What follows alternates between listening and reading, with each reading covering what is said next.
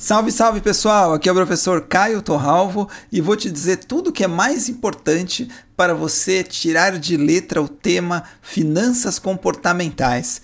Então vamos lá. Finanças comportamentais, o que, que é isso? Bom, isso, como o nome diz, remete a comportamento.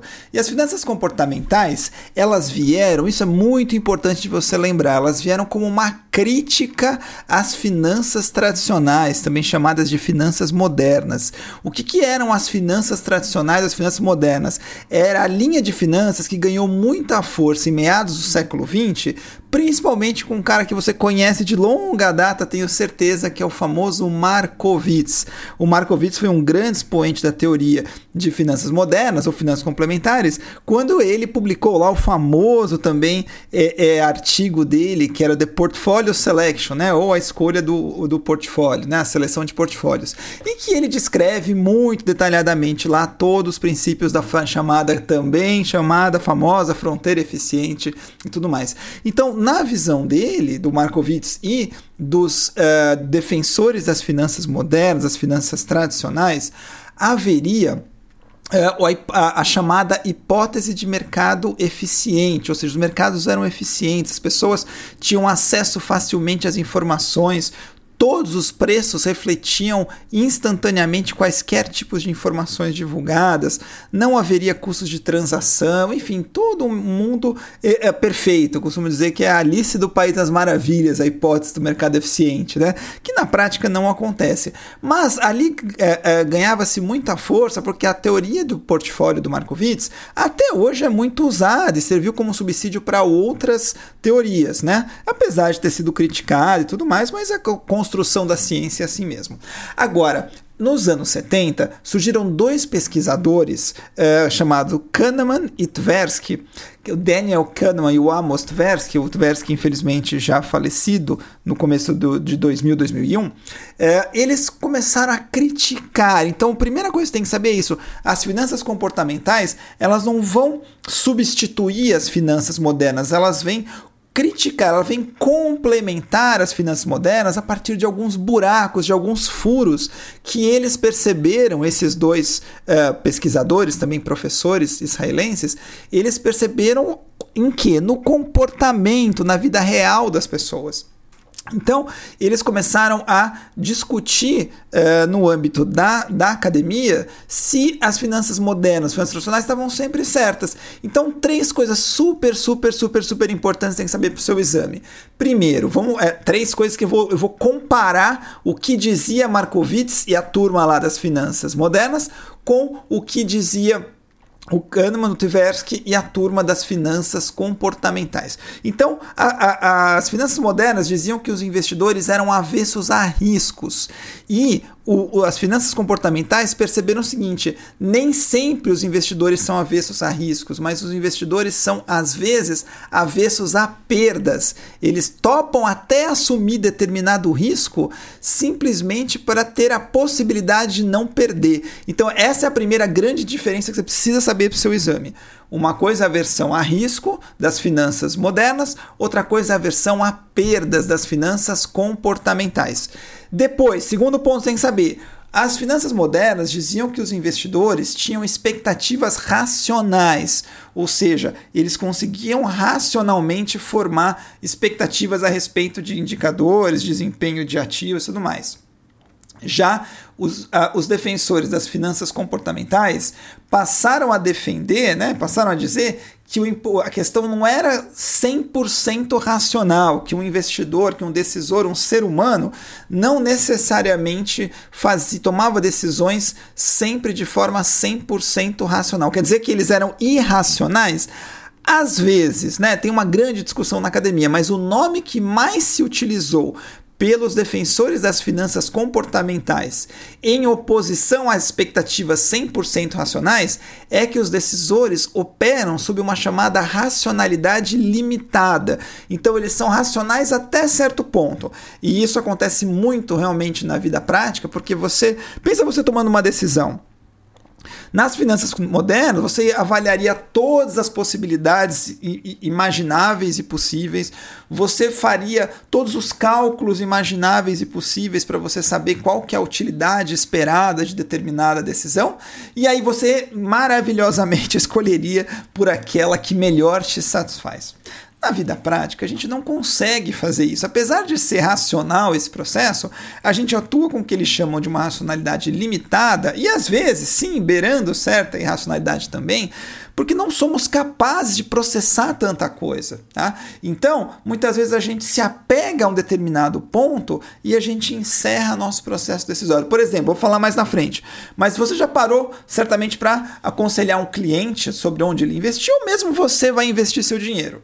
Você sabe que hoje existem milhares, literalmente milhares de fundos de investimentos e outros, tanta, outros tantos tipos de aplicações, né? CDB, debênture, caderneta de poupança, ações, título público, título de renda fixa privado, COI, tem um monte de coisa. E aí você é capaz de avaliar todas essas possibilidades? Claro que não. Então o que, que você faz? Muitas vezes as pessoas pegam fundos de investimento e olham o que? Olham a rentabilidade passada. E tem lá um baita do negócio escrito: rentabilidade passada não é garantia de retorno futuro. E o que, que a gente faz? Dane-se, muitas vezes a gente fala, não me importa com isso aqui, eu vou investir nesse fundo porque foi o que mais rendeu nos últimos 12, 24, 36 meses. Então, é esse que vai continuar rendendo mais no futuro. Então, esse é um exemplo de uma decisão sob uma racionalidade limitada. Porque não quer dizer que você foi irracional, você se, se pautou ali numa decisão, né, num critério decisório, mas você não analisou tudo como diziam os defensores das finanças modernas. Então, voltando, primeira coisa, uh, investidores avessos a riscos para finanças modernas, investidores avessos a perdas para finanças comportamentais. Investidores têm expectativas racionais para as finanças modernas, investidores uh, e decisores uh, operam sob a chamada racionalidade limitada para as finanças comportamentais. E por último, no, e aí foi o, a coisa mais bonita, na minha opinião, que teve, né? Eu sou meio, meio filosófico aqui, eu tenho certeza que você adora gestão de carteiras como eu gosto, né? Brincadeiras à parte. Mas uma coisa muito legal que o Markowitz provou lá no, no artigo de teoria de portfólio, né? Da seleção de portfólio, foi que existe uma correlação entre os ativos. Então, você combinar ativos de uma carteira muito provavelmente vai contribuir para reduzir o risco da carteira. Isso foi o, a, a, grande sacada que ele teve lá em meados do século XX.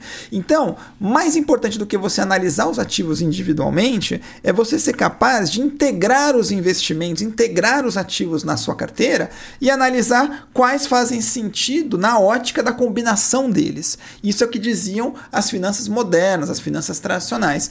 Agora, as finanças comportamentais, o que, que, que os professores lá em Israel começaram começaram a perceber. Ah, uma ação começa a cair, o cara fica desesperado. E aí, por mais que seja melhor vender, ele não vende. Né? Ele ia ver só pedra, ele não vende. Então, a, a, ao invés de olhar a carteira como um todo, não, ele olha a carteira individualmente. Então, o terceiro ponto que você não pode esquecer para a prova é que, do ponto de vista das finanças modernas, os decisores tendem a integrar os investimentos, lembrando aí do, do efeito da correlação tão bem esclarecido pelo Markowitz, e do ponto das finanças Uh, comportamentais, os investidores tendem a segregar, eles não integram, eles segregam os investimentos e olham os investimentos individualmente, deixando para lá as questões tão importantes de uh, correlação entre eles, que no final das contas poderia beneficiar para a redução do risco da carteira, tá bom? Então, essas são as três coisas que você tem que saber para a prova.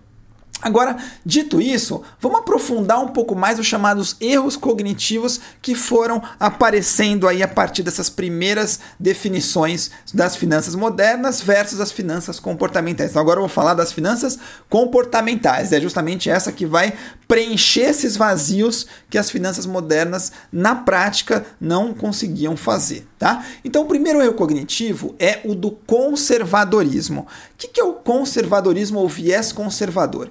Eles explicam que esse, esse viés fala que os investidores tendem a, a, valorizar mais as suas ideias iniciais do que adaptá-las às novas realidades. Em outras palavras, esses investidores não conseguem mudar suas perspectivas e se ancoram numa decisão tomada anteriormente. Com essas novas informações, como elas não são incorporadas, o espectro de possibilidades fica mais amplo, gerando mais risco e incerteza. Tá? Então, o que, que acontece? O investidor ele fica desamparado porque ele não consegue adaptar os seus, os seus pensamentos às coisas novas. Né? Então, essa questão do ser conservador não é necessariamente que o cara ele é, é, é o conservadorismo não quer dizer que ele é necessariamente ele é um cara conservador, né? Que ele tem ali uma uma é, ele fez o API e ele virou conservador. Não é isso. Isso quer dizer que ele tem dificuldade de incorporar coisas novas no pensamento dele. Então, muitas vezes ele demora para tomar decisões, ele tem uma reação lenta, ele tem apego às previsões iniciais, ele falha em, em reavaliar dados complexos. Então, existe uma diferença, né? Porque ele pode ser um cara arrojado do ponto de vista de investimento, ele tem lá uma carteira super arrojada, mas ele é conservador no sentido de que ele não consegue incorporar as informações novas, novas ele demora para incorporar isso, e aí ele pode tomar decisões muito atrasadas e isso gerar perdas no portfólio dele, tá bom? Então esse é o do conservadorismo.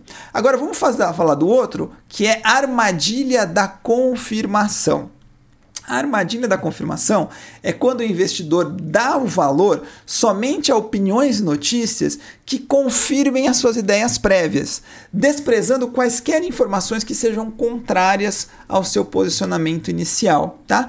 Então, é um cara que é, ele só ele faz uma, uma, arma, uma armadilha da confirmação para ele, por quê? Porque ele só dá valor, ele só presta atenção àquelas informações que vão confirmar o ponto de vista dele, né? E despreza aquelas que não confirmam, tá? Então, por exemplo, você vai lá e compra ações de uma empresa, e aí você descobre que essa empresa começa a ter um faturamento cada vez maior, você fala, puxa, que legal, as ações vão subir.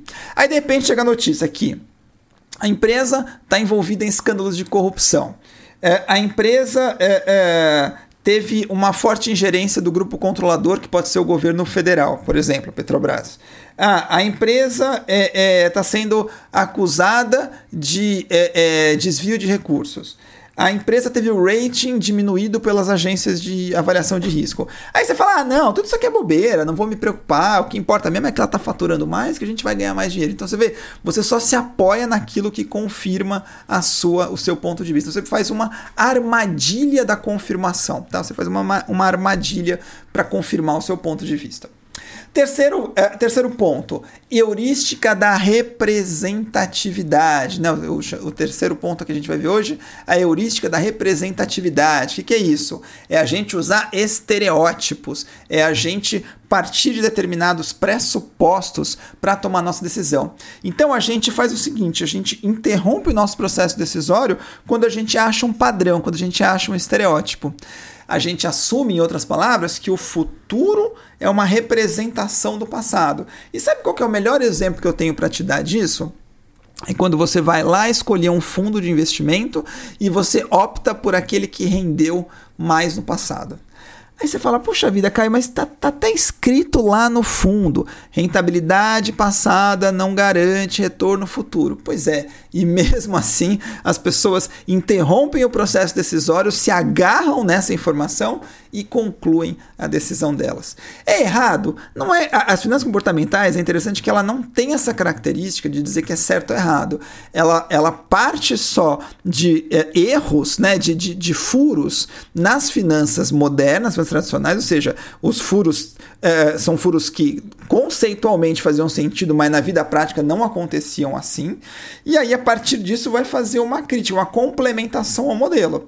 Então ele vai assim: ah, as pessoas avaliam todas as possibilidades inimagináveis. Aí ele fala: não, na prática, tem uma pessoa que olha lá e vê o fundo que mais rendeu nos últimos 36 meses, ela vai lá e, investe naquele fundo. Ou seja, ela interrompe o processo decisório dela, porque na cabeça dela ela pensa o seguinte: como rendeu mais no passado, vai render mais no futuro. Então, o futuro é uma representação do passado, é um estereótipo. Aconteceu assim, vai acontecer de novo e pronto, acabei meu processo decisório. Então, esse é um exemplo típico de que na, na vida prática, aquela, aquele modelo bonito nas finanças, nas finanças modernas não se aplica do jeito como foi postulado, do jeito que ele foi construído, tá? Então, heurística da representatividade é super importante para a prova.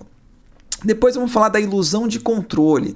Ilusão de controle consiste em acreditar na própria capacidade de afetar eventos futuros, ainda que não se tenha controle sobre ele. Fala, Caio, isso é coisa de louco. É, mais ou menos. É a pessoa achar que. Não, é coisa de louco, é que, é, que é, é, é confortável, a gente se sente mais protegido, né? No sentido de pensar que eu tenho algum controle sobre eventos que são incontroláveis. Então, exemplo, você vai lá na, na, na lotérica e fala: ah, hoje eu sonhei com seis números que eu tenho certeza que vão ser sorteados hoje à noite na Mega Sena. Então você chega lá na lotérica e, e aí você tem lá a caneta da lotérica, você fala: não, eu vou levar minha caneta, porque eu sei os números que vão ser sorteados, eu sonhei com eles hoje. Vou lá, escrevo no volante, aí chego lá no guichê, a moça fala: olha, você quer que o, o, o, a máquina gere um jogo automático para você, aleatório, né? Não, de jeito nenhum. Eu sei o jogo, eu tenho certeza que vai ser esse. Eu tenho a ilusão que eu tenho controle sobre isso, mas a chance de você sorteado é uma em tantos milhões como qualquer outro pobre mortal, né? Então, ilusão de controle é justamente isso, é você achar que você tem controle sobre coisas que na verdade você não tem, né? Isso é uma ilusão. Bom, o próximo é um interessante, chama Hindsight. Hindsight é um nome bonito para uma coisa que sabe que me lembra? Quem já foi aí é, assistir um jogo de futebol?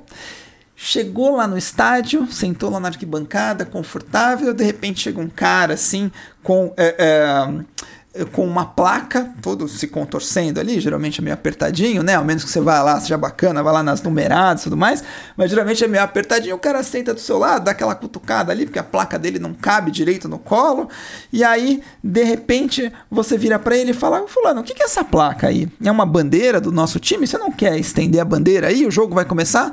Aí ele fala: Não, essa placa aqui, sabe o que é? Vou te mostrar. Eu já sabia.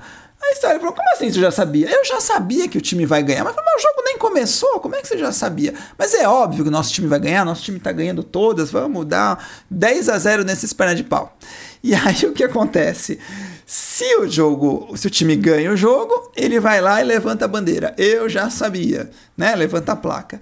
E se o time não ganha, o que, que ele faz? Ele passa cutucando você, te atropelando de novo e leva a placa de volta para casa. Então, o, o hindsight bias é exatamente isso: é você é, é olhar para trás e falar, ah, mas isso é óbvio que ia acontecer, é óbvio que o time ia ganhar, né?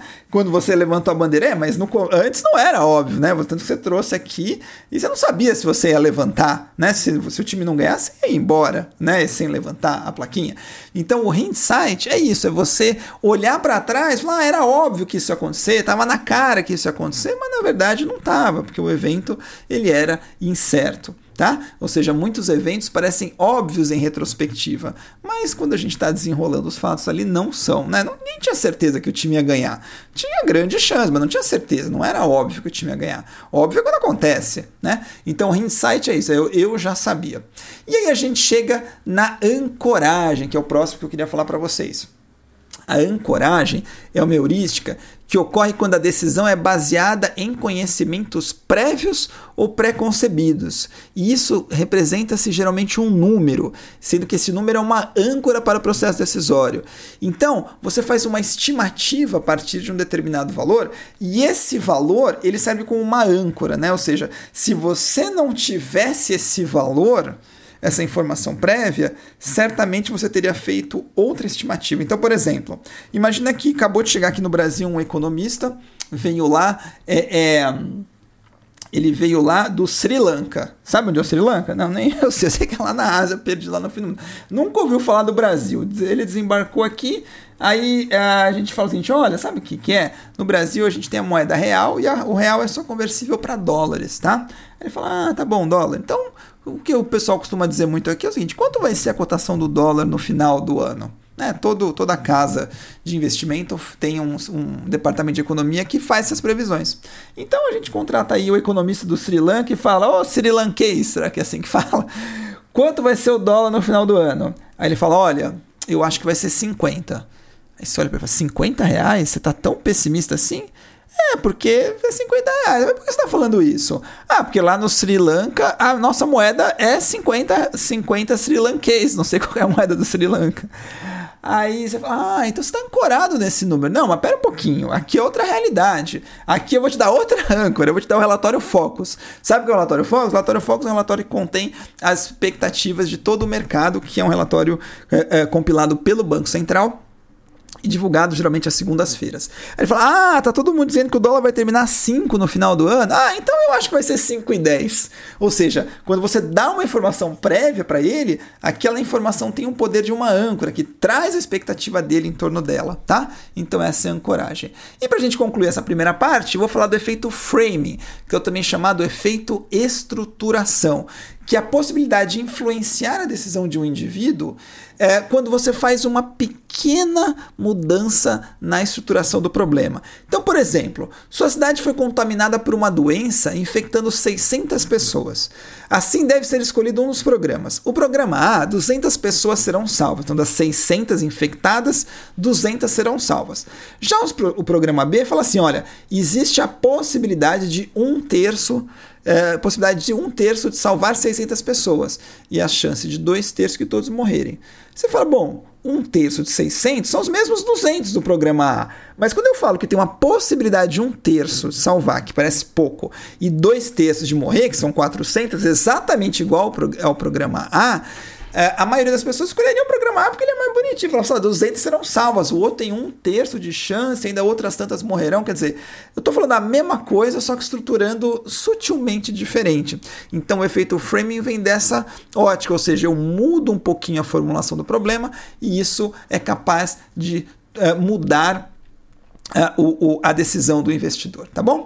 E aí, para a gente concluir, vamos agora falar dos vieses emocionais. Quais são os vieses emocionais aqui que você precisa saber para a prova? O primeiro deles, aversão à perda. O que, que é aversão à perda? A aversão à perda significa que os indivíduos dão muito mais relevância à perda do que ao ganho. Tá? Essa é uma das bases das finanças comportamentais que os, os, pesquisadores começaram a perceber a partir disso. Esse foi um dos, dos pilares. Fala, puxa vida, mas por que, que você vê só perda se as finanças modernas falam que a gente vê só risco? Né? E risco é, envolve a possibilidade de perder. Então, teoricamente, não teria problema perder. Né? Depende do grau de aversão a risco que eu tenho. Se eu tenho um grau de aversão de risco, a risco muito grande, eu investiria em investimentos mais conservadores. Se eu tenho um grau de aversão a risco menor, eu sou mais propenso a risco, eu poderia ir para investimentos mais arrojados. E ponto final. Né? Arrojado vai ter mais chance de perder, conservador vai ter menos chance de perder, isso faz parte do jogo. Mas a aversão à perda toma uma, uma, um, um, um, ponto muito maior, né? ele fica muito mais complicado, muito mais desconfortável para esse investidor. Então, como é que você resolve isso na prova? É você perceber que existem situações em que o investidor está perdendo e não vende, porque vender com perda significa reconhecer um prejuízo, ou ele vende rapidamente as que estão subindo para não correr o risco de perder aquele ganho. Por quê? Porque o problema não é risco, o problema é perda. Tá? Então a versão a perda é um dos pontos mais importantes. Depois a gente chega no excesso de confiança. Sabe o que é excesso de confiança? É o sabichão. É o cara que sabe tudo. Falar, ah, eu sei o que eu estou fazendo, vocês estão tudo errado, não adianta vocês quererem me, me dar pitaco aqui. Eu sei tudo o que está acontecendo, né? E aí, o que, que acontece? Ele muitas vezes, sabe qual que você mata isso na prova? Ele gira excessivamente sua carteira de investimentos. Gira muito. Gira, gira, gira, gira, gira. Ele é, ele é a alegria da corretora, né? Porque ele gera um monte de custo de corretagem e a alegria da bolsa que gera um monte de custo de transação lá, emolumento e tudo mais. E aí, no final do dia, o que acontece? Muitas vezes ele pode até ter conseguido superar o benchmark dele em termos de resultado bruto, mas quando ele desconta os custos de transação que foram tão grandes por tanto giro na carteira, muitas vezes ele perdeu do benchmark. Então, como é que você mata isso na prova? Excesso de confiança, gira demais a carteira, é, gera muito custo de transação.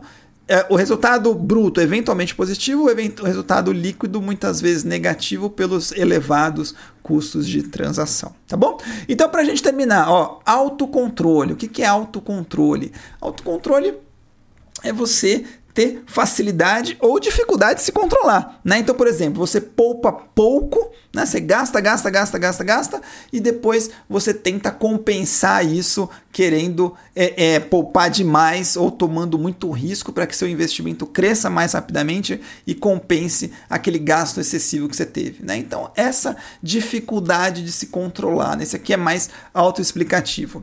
Manutenção do status quo e a versão arrependimento a gente termina. Manutenção do status quo, o que, é isso? É aquele cara que não faz nada. É aquele cara que prefere é, deixar tudo como está. Ele decide por não fazer nada. Então, aquele cara que é, fica ali, chega no, no banco, chega ali para você é, na, na, na, agência, no, na assessoria de investimentos, onde quer que você trabalhe, e passa a tarde inteira com você, fala de Deus e o mundo, da família, do cachorro, do papagaio, da tia, do tio, do filho, do pai, da mãe, da esposa e aí você chama o economista-chefe, chama o, o, o, assessor de. o especialista em investimento, chama o especialista em previdência, chama todo mundo para mostrar que existem possibilidades muito uh, uh, mais interessantes de investimento do que a caderneta de poupança. Mas o que, que ele faz? deixa tudo como tá. E aí você fica pé da vida porque ele tomou a sua tarde toda de trabalho, você tem mais 500 ligações para fazer e o cara ficou na caderneta de poupança. Pois é. Então, manutenção do status quo significa o quê? Manter tudo como está. Tá bom? E aí, finalmente, a aversão ao arrependimento é uma coisa um pouco delicada, porque ele fala o seguinte: ó, você tem medo de tomar decisão porque você tem receio de se arrepender. Então, evitamos tomar uma decisão para não nos arrependermos depois. Mas pode ser também o contrário. A gente pode ir lá escolher com todo mundo justamente para não correr o risco de lá na frente ser o único que se deu mal eventualmente, tá? Então, a versão arrependimento é isso, é você olhar, ter, ter, ter, receio que a decisão em retrospectiva se mostre equivocada. Então você vai lá e evita tomar determinada decisão. Tá? Então você pode falar assim: ah, eu vou comprar um ativo. Ah, mas e se ele só, e se ele cai? Aí teria sido melhor não comprar, então não vou comprar.